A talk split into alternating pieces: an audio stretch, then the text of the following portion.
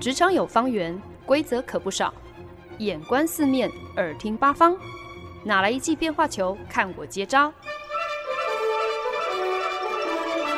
那些老外教我的事，和你 Easy Talk Easy Work。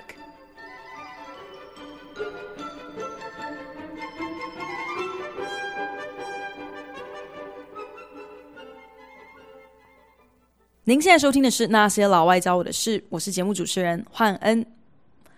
转眼呢，新的一年又开始了。不知道听众朋友是不是已经想好了自己的新年新希望呢？是想要重拾可能去年没有完成的目标，今年继续努力，还是你想要开始养成一个新的好习惯？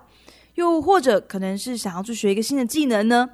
只不过就是不知道大家觉得自己定定的这些新年新希望，究竟可以坚持多久呢？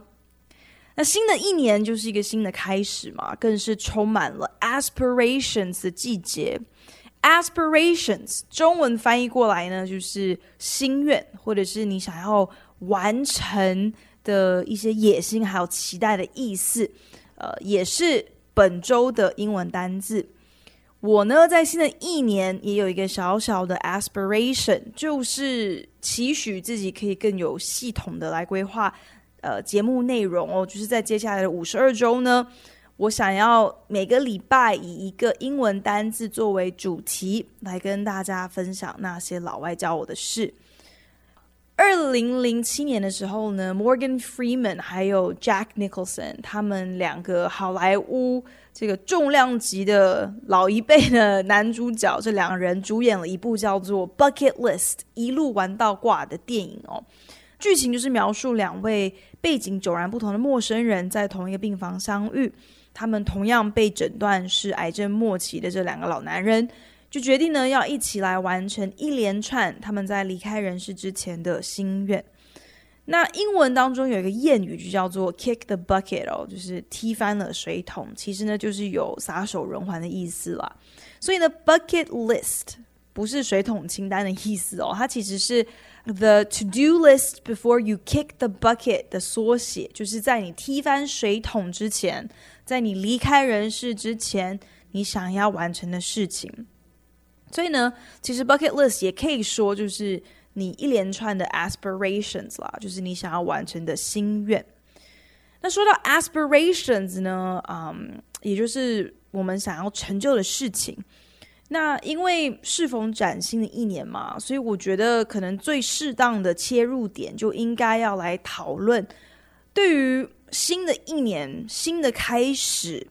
我们可以展望哪几种类型的 aspirations 呢？让我们在新的一年可以有新的目标来努力来奋斗。呃，如果我们可以把 aspirations 细分成五种不同的类型的话，其实我觉得这。应该是有助于自己来定定一个还蛮完整的一个清单哦。那透过呃好莱坞的电影《Bucket List》一路玩到挂，其实呢，我们就可以还蛮具体的去观察到这几种不同类型的 aspirations，最容易。列出来的也是可以说是最容易办到的第一类型的 aspiration 呢，就是 places to visit，也就是你可以定定几个你很想要去的地方啊啊。不过呢，电影中两个男主角可不只是去环游世界到处观光而已，他们呢在他们的 bucket list 上头也挑战了像是跳伞啊、飞越北极啊、在长城上骑重机等等等的项目。那这这应该就算是第二种类型的 aspiration 了，应该可以说是最常见的一种新年新希望，或是新年的新目标吧。就是你会定定一些 things to do，就是一些你想要去尝试、想要去做的事情。比方说，你可能会期待在新的一年呢，你立志想要呃攻顶玉山。或者是你会希望在二零一九年的跨年的时候，你一定要抢到五月天的演唱会的门票哦，甚至是你干脆期许，就是自己可以在二零一九年的呃最后一天，可以在雪梨歌剧院上方的烟火来跨年的。又或者呢，搞不好你会像是《Bucket List》这部电影当中，呃，会去订定一些可能更抽象。因此难度也比较高的一些 things to do 哦，比方说是像是想要 laugh till I cry，就是笑到掉眼泪哦，或者是想要 help a complete stranger for the good，就是不求回报的，纯粹就是好心的想要帮助一个陌生人。那我刚到纽约的头半年，其实我很常透过画漫画来，呃。舒压来释放我在工作上累积的一些负面能量哦。那当时遇到的各种鸟事，其实呢都成为了我绘画还有创作的灵感。基本上就是透过画漫画来在背后呃骂老板、骂同事这样子。那现在回头看呢，其实呢反而就会觉得当时遇到那些让我吐血、让我翻白眼的人事物。反而呢，就是让我很乏善可陈的人生，好像多了一点点的涟漪哦。同时呢，也训练了我怎么样子去换一个角度来看事情，帮助我学会了如何用自嘲、用幽默来化解生命当中很多的，就是不爽快哦。所以呢，难怪我们都会说啊，那些很厉害的艺术家，嗯，很多应该都是就是化悲愤为力量吧。你今天如果没有一些悲惨的遭遇，恐怕。我们这个世界就会少了很多脍炙人口的交响乐章啊、史诗巨作啊，或是那种感动人心、赚人热泪的名画。那无奈呢，呃，我自从换了工作，心情变好之后呢，忽然之间好像就少了很多创作的动力哦。好像就是因为不再需要透过画漫画去宣泄自己心中的不满，来疗愈自己各种的委屈哦。所以呢，呃，之前买了的那些素描本也就都堆在一边积灰哦。我觉得这真的很可惜。所以呢，在新的一年，嗯，以重拾画笔作为我的 aspiration 哦。可是我真的太了解自己三分钟热度的个性了。如果我真的想要持之以恒的确保我这个 aspiration 可以坚持一年的话，我很清楚知道，光靠我自己的力量应该是没有办法完成的，真的很需要别人，呃，可能一起督促才有可能办到哦。于是呢，我在新的一年就给自己出了一个题目哦，然后邀请了我一个在北京工作的老朋友。请他跟我协力来完成这个题目。这个题目呢，说简单不简单，说难其实也不是很难。就是我们说好了，接下来呢，这一年我们每个月要互相寄给对方一张我们亲手绘制的明信片。那我们已经事先替十二个月份各定了一个主题，所以呢，每一个月的手绘明信片呢。呃，就可以按照事先我们讲好的主题，让我们可以各自自由发挥。那到一年的尾声的时候呢，我们一人就会收到十二张独书一格，而且是独一无二的明信片哦。嗯，我觉得对我来说，这样的一个 aspiration 格外的有意义哦。不只是希望可以借此让我重新养成画画的习惯，还有热情。同时，刚好还可以跟我好多年不见的老朋友联络感情，分享彼此的生活，然后嗯，跟对方聊一聊，就是自己生活当中的一些灵感从何而而来哦。虽然说给自己出作业这种说法，感觉好像是特别的沉重，可是谁叫我就是一个做什么事情总是认真过了头的人哦。嗯，所以其实我对于给自己出的这个功课。是感到特别的期待的，当然也就特别的头痛哦。可是我觉得，就是这种你付出多少，你就能够得到多少的 aspirations，特别是这样子的想望，这样子的嗯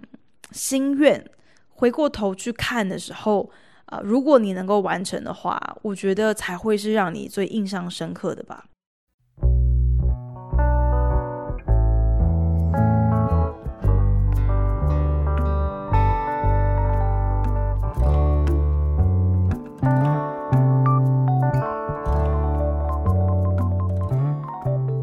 您现在收听的是《那些老外教我的事》，我是节目主持人焕恩。说到新年新希望，其实对很多人来说，这不过就是三分钟热度而已嘛，就是大家一起来赶一个流行。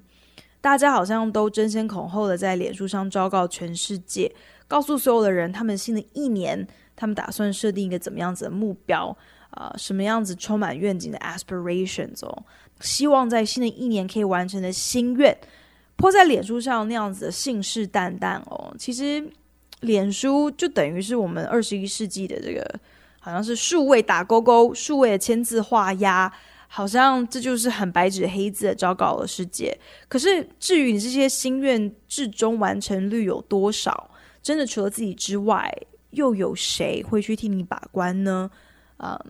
在社群网站上投昭告世界自己的新年新希望，我觉得有这样子的分享其实不是坏事。可是我觉得网络同时也就养成我们好像有一种说说就算了，不需要太认真也不用负责的一个坏习惯哦。所以我是觉得，如果我们对于自己的 aspirations 可以充分归类，然后你可以呃因类别来判断说不同呃类型的 aspirations 的难易程度。或许我们也就比较知道该怎么样子替自己定定一张完成几率比较高，呃，我们可以不是那么口是心非，或是不会是好像开出一个永远都不会兑现的支票这样的一个心愿清单了吧？说到第三类型的 aspirations 呢，那就是 a skill to learn，学习一个新的技能哦。啊，比方说是想要开始学习摄影啦，或者是想要去跳国标舞啊，或者是想要开始学画油画、写书法，甚至是想要学习一个新的语言哦。我个人是觉得这个类型的 aspirations 应该说起来算是难度最高的，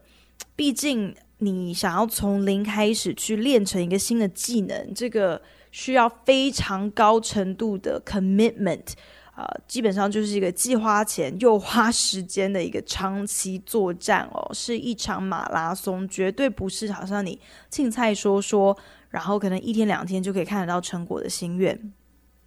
我自己在过去几年呢，啊、当然也不乏很多就是想要 learn a new skill，想要学习新技能的这样的一个雄心壮志哦，最终真的都是无疾而终，真的还蛮可惜的。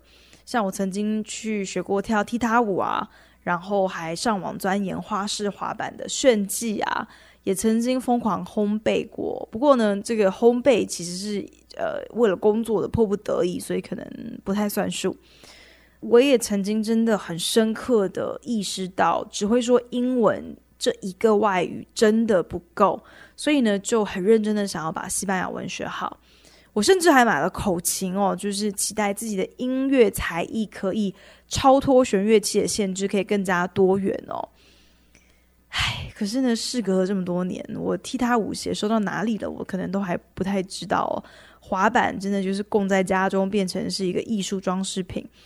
啊。虽然呢，在新家买了烤箱，可是呢，呃，目前呢，仍然是以省电之名哦，六个月下来只用过一次。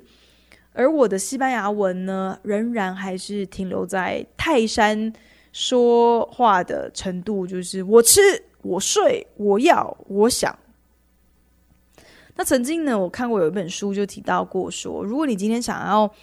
成为任何一个领域的翘楚。你需要至少有一万个小时的 deliberate practice，一万个小时的刻意练习哦，就是是为了真挚完美，是为了追求精进你的技巧而做的练习，叫做 deliberate practice。那这个一万小时的理论推出来之后呢，其实后续也出现了不少推翻这个说法的相关研究，指出练习其实在不同的专业领域，它关键的程度扮演的角色其实。并不一样的。比方说，在音乐方面，你音乐才艺表现的好坏，练习大概只占了百分之二十一的差别吧。呃，可是如果是体育竞技呢，练习可能只有百分之十八的差别。这两件事情虽然是持相反的立场，没错，可是呢，对我来说，它却传递了同样的一个结论，那就是想要练就一个新的技能，想要 learn a new skill。啊，拥有一个新的专业，真的感觉好像是比登天还要难。可能就算你今天真的很认真的付出了一万个小时、十万个小时、一百万个小时，你都不见得能够练成精。那如果是这样的话，你想要学一个新的才艺，培养一个新的兴趣，又有什么意义呢？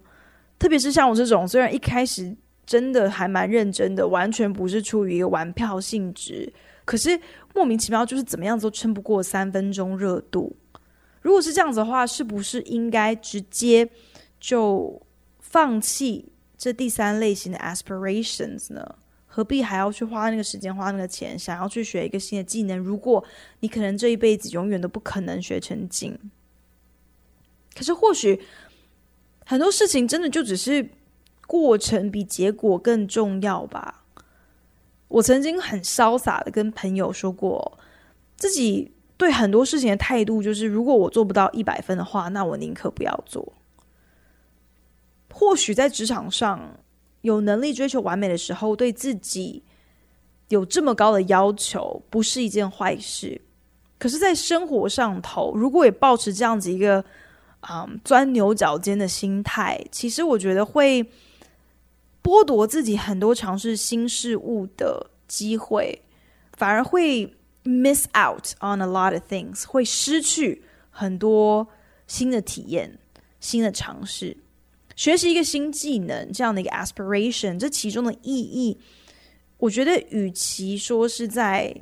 得到一个新技能，倒不如说是是在学习耶。学习是目的，但更是过程。如果你只是因为你没有办法专精，永远不可能成为高手，永远不可能靠这个新的技能吃饭，所以呢，你就干脆连试都不试，连学都不学。我觉得那真的就等于是你亲手宣判了自己人生就是一辈子都这样子乏善可陈。我大概是从十月底开始学打爵士鼓。那想要学打鼓的念头呢，其实前前后后出现在脑海中，应该也有个几年了吧。可是却从来没有付出具体的行动，直到去年年底。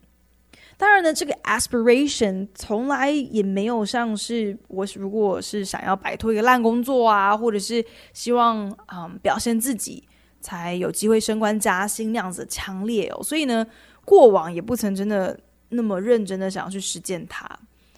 可是呢，在去年换了一个新环境之后呢，还是希望自己可以有一个新的开始。嗯，那我自己从来就不想要成为那种只会说大话的人，所以呢，就决定好像是时候应该要给自己一个机会哦，去完成自己口口声声想要做的事情。那早在学打鼓之前呢，其实我就没有很大的。自信哦，不不确定自己的手脚是不是够协调，是不是真的能够一心多用哦？毕竟一直以来学习的乐器都是以弦乐器为主，那感觉相较于爵士鼓，需要在很短的时间消化，然后反应的嗯，跟协调的部位其实少很多。因为你拉小提琴啊、弹吉他啊、弹钢琴，其实真的就只是眼睛还有双手的的配合嘛。可是现在鼓还加进了双脚，那两只手、两只脚同时要做的事情各不相同啊、我我打鼓，其实我觉得根本就是手忙脚乱最具体的一个写照。那开始打鼓不到三个月，就很认真的意识到自己真的老了，反应变慢很多。嗯，过去几年来，其实。很少在视谱，很少在看五线谱的豆芽菜，比较多都是在弹吉他，在学和弦嘛。所以忽然之间你要我看谱，然后重新要将这些音符解构，然后对应成不同的鼓，什么呃 snare drum 啊，bass drum 啊，然后什么 high tom 啊，然后各种不同的拔啊，cymbal 啊，crash symbol 啊什么的。嗯虽然一套鼓明明也就只有分九个配件、九个部位哦，可是九个东西不同的排列组合，却常常搞得我是满头大汗哦。又要数牌子，又要敲对鼓哦，常常手足无措到，与其说我在打鼓，真的还不如说我是在赶苍蝇。可是学习打鼓的 aspiration，我觉得还是有继续坚持下去的价值。虽然我很清楚知道，我永远不可能成为鼓王哦。应该也没有那个天分玩 band，不知道哪一个乐团有那个胆量愿意收一个新手鼓手。可是我认真的觉得学习新技能，learn a new skill，它的乐趣其实是在于帮助你自己找到另外一个可以表达自己的出口。就算这个表达的方式还不是很成熟，可是当你克服了自己一直卡关过不去的那个瓶颈，当你完成了自己以为你不可能办到的事情，好像我觉得自己可能手脚不是很协调，可是克服的那一瞬间，那个感觉是很棒的。或者是当一开始触感是完全陌生的鼓棒，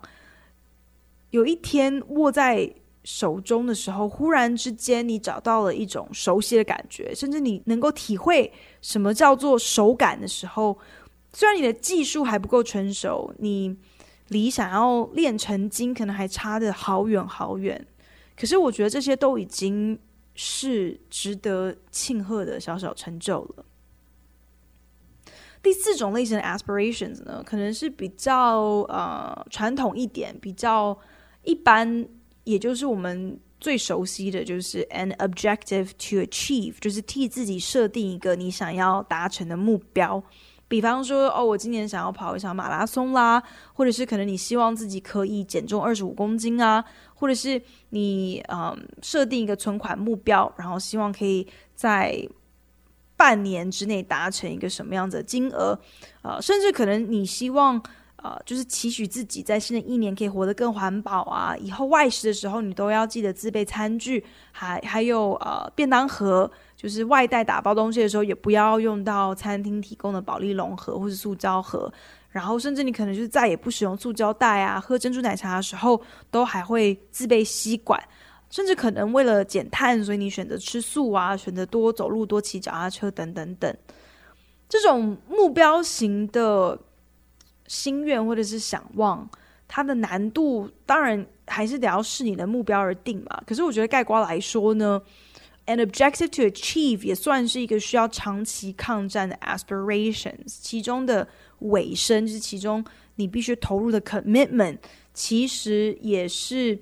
啊、很长长长期的，不是那种你一天两天就可以轻松完成的哦。所以呢，定定这样的目标，势必也必须要有所觉悟，就是啊、特别又如果你的目标是跟养成一个新习惯有关的话。那可能又是一个更加艰巨的挑战。前几天呢，我有朋友就邀请我要一起报名参加九月份在新加坡的一个迷你铁人三项哦。那它真的很迷你，就是跑步、骑车还有游泳的距离，其实都非常的平易近人哦。啊、嗯，不是那种听完之后你就直接举双手投降的那种距离，嗯可是呢，其实三个项目加总起来，绝对还是超过我目前的运动量，因为我目前运动量基本上是零。虽然如果要以我现在状态来挑战这个迷你铁人三项，其实也不是说无法办到，就是可能成绩非常非常烂，然后会搞得自己就是半死不活这样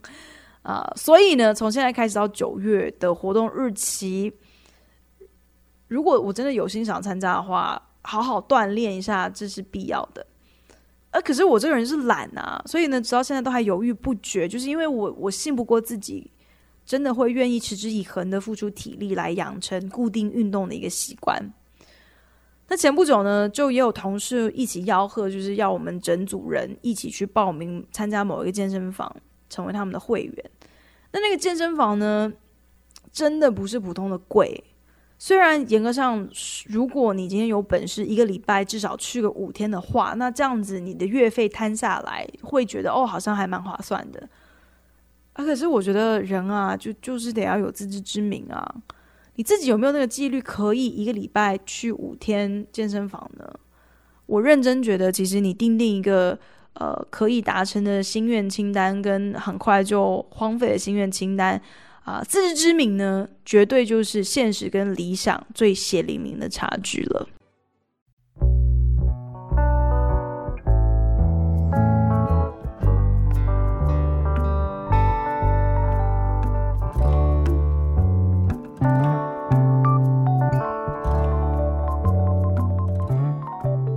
您现在收听的是《那些老外教我的事》，我是节目主持人焕恩。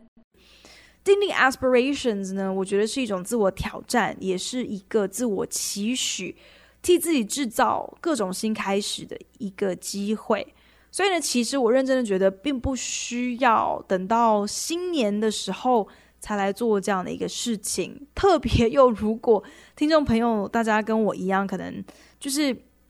没有把握在一件事情上头持之以恒，也有三分钟热度的这样的一个坏毛病的话，我觉得好像更应该时时的要来叮嘱自己去。呃，来重新评估、重新定定 aspirations，呃，借机来校正自己的轨道，确保说，诶，我是不是真的有在往一个目标前进？那我们在节目当中就提到了，aspirations 可以大致上分成五个不同的类别。第一个类别呢是 places to visit，你想去的地方，这是比较好完成的，基本上稍微计划一下。那有钱就好办事。第二个类型呢，就是 things to do，你想做的事情啊。那这个其实呢，呃，也是比较一般的一个自我期许嘛。你想要嗯爬玉山，你想要跑马拉松，你想要嗯做什么样子一件事情。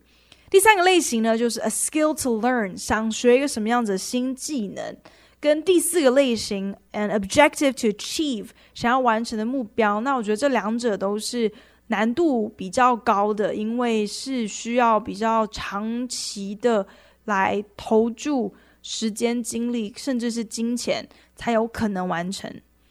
至于最后一类，第五类呢，就是 a possession to obtain，你想要得到的东西。说来，这第五类的 aspiration 好像。说难可以很容易，说简单其实又可能很难哦。呃，比方说你今天想要得到的东西，就是呃，是你设定是希望可以置产，可以买下一栋房子，那这个就很有挑战，很有难度嘛。可是如果你今天只是想要存钱买一把电吉他好了，那这相对来说呢，就是比较容易完成的。一般来说呢，我我觉得目标的设定其实应该没有分贵贱好坏啦。不过，比较物质导向的欲望，我觉得可能我们自己都应该要比较斟酌一点。比方说呢，其实呢，我从搬进新家之后，就 一直莫名其妙、很暴发户的想要买一个撞球台。那我就一直跟自己讲说，这这可以当做是呃，为我想要练好撞球这个新才艺做的一个投资。可是。我觉得听众朋友应该也都同意，就是这个心愿实在是不切实际到一个极点。就算我买得起，然后我家也放得下，即便这个念头在事隔这么多个月之后仍然挥之不去哦。可是我就是觉得，这不应该是一个我认真去实践的一个目标。如何在自己这么多的 aspiration 当中去判断说哪一个真的是对自己有益处的，是有建设性的，是一个值得你去追求的目标？而哪一个纯粹不过只是出于自己的任性，出于自己物质的欲望，嗯，然后你可以一整年都保持这样的一个理智的坚持，我觉得其实这何尝不也是一种 aspiration 呢？那前阵子啊，我就邀请了同事来家里做客嘛，然后闲聊之中就随口有提到，就是说啊，其实我自己真的也不是什么特别爱买东西啦。结果这个同事就。毫不留情的就眉头就皱一下，然后就是有点困惑的，就说：“呃，可是你你家里头墙壁上又是脚踏车，然后角落又摆了一个黑胶唱盘机，然后又买了空拍机，你你确定你你，真的不爱 买东西吗？”是他这样讲，我才意识到说，虽然。我对于什么名牌包啊、衣服啊、鞋子啊，真的可以说是完全的免疫。可是这不代表说我没有乱花钱的潜力耶。如果我不好好看紧自己的荷包，我这个冲动性消费的杀伤力其实也是非常可观的。所以撞球台，我觉得我还是不要想太多。Aspirations，你想要完成的心愿。这真的不是新年新希望的专利，更不是可能你要等到要列出自己的 bucket list 的时候才急就章写成的一个梦想清单哦。我们其实都有很多那些说得出口、说不出口的渴望，还有想完成的事情。大部分的时候，我觉得可能都被我们太过务实的个性压抑着。会心中觉得说：“哎呀，这不可能啦！哦，那个我没有时间去做啦，或者说啊，这个要花太多钱啦。”今天在节目当中跟大家分享五种分类的 aspirations，其实就是想要让大家可以更进一步的来衡量自己心中的这些想望、想要完成的事情，它的难度、可行性的高低哦。同时，我觉得就是希望借此也可以帮助大家去发现，就是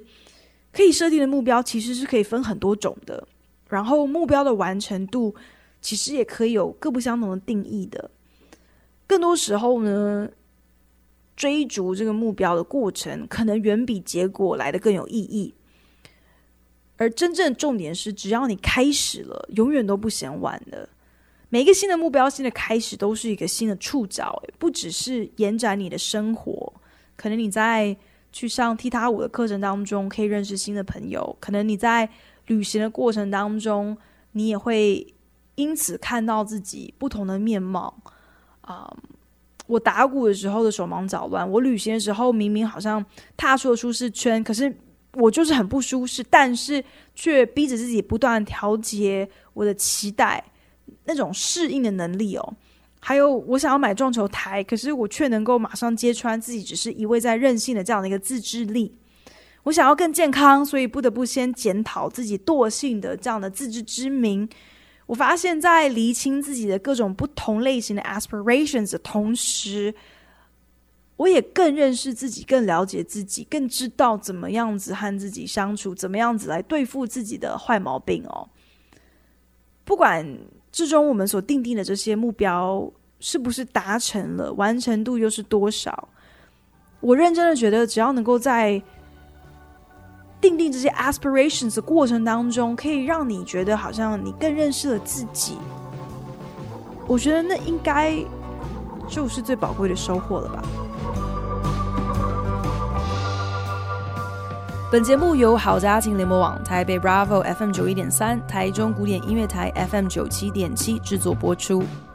希望您听完这一集有一些收获。如果有任何建议，或是听完有什么样子的心得，都希望你可以在 Facebook 上搜寻那些老外教我的事，来跟我分享哦。对了，如果您是用 Apple Podcast 听这一集的话，请帮我评分五颗星或留言。如果您是用 Castbox、Spotify 等 APP 平台收听，也请你帮我分享给您的朋友。那我们就下一集再见喽，拜。